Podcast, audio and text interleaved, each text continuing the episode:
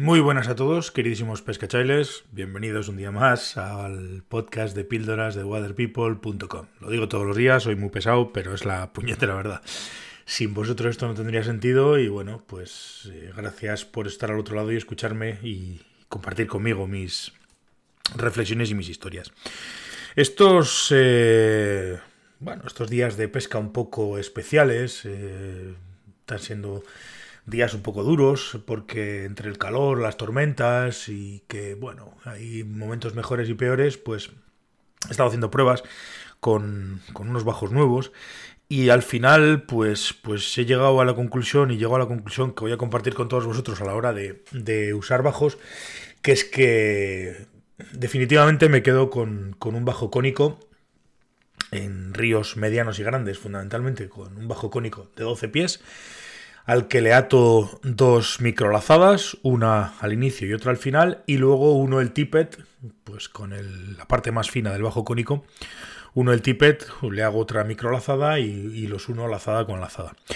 Eh, ¿Por qué bajos cónicos? Primero porque son cómodos, muy cómodos, y, no, me no, me, exigen andar con nudos, con no sé qué, con no sé cuántos, eh, y puedo pues manejarme perfectamente con ellos generalmente un cónico de 12 pies al que le añadiré el tippet que bueno, que al final acabarán siendo pues, pues 12 pies que vienen a ser algo más de 3 metros y pico, pues, pues hasta llegar a unos 5 ya, algo, una cosa así.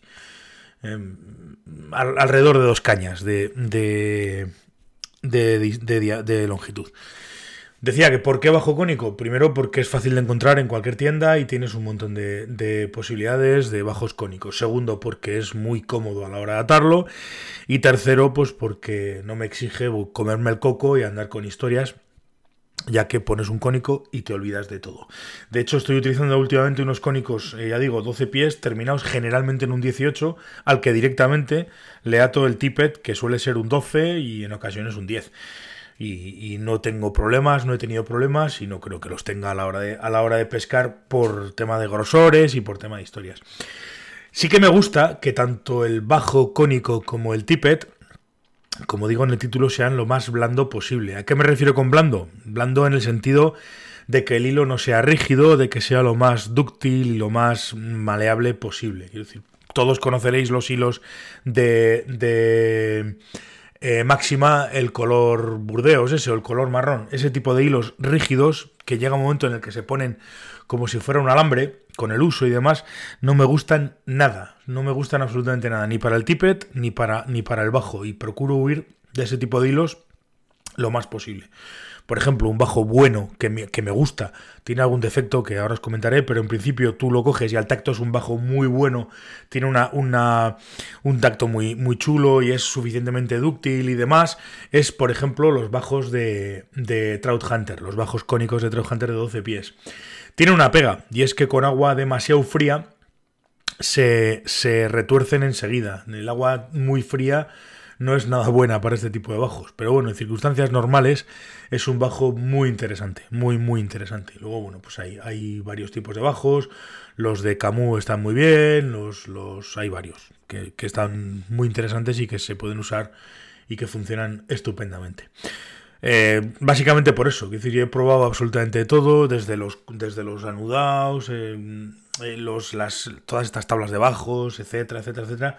Y al final, pues he llegado a la... Así como hay gente que dice que es la parte más importante del equipo y tal y cual, yo personalmente le doy la importancia que le doy, que es, pues simplemente, como he dicho siempre con los bajos, actuar de freno y permitirme presentar la mosca eh, con la mayor cantidad de línea floja en el bajo posible. Por eso prefiero bajos cónicos que puedo jugar con ellos, puedo manejarlos a mi antojo y sobre todo eh, puedo mm, de alguna manera eh, influir sobre ellos a la hora de que se, de que se hagan más, mm, haya más línea o menos línea floja con el bajo.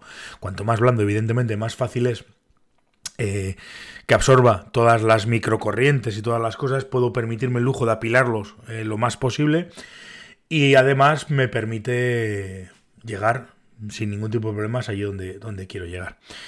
yo sé que habrá gente que, lo que he dicho, que, que el bajo para él es algo súper importante y demás ya te digo, yo personalmente le doy la, la importancia que tiene.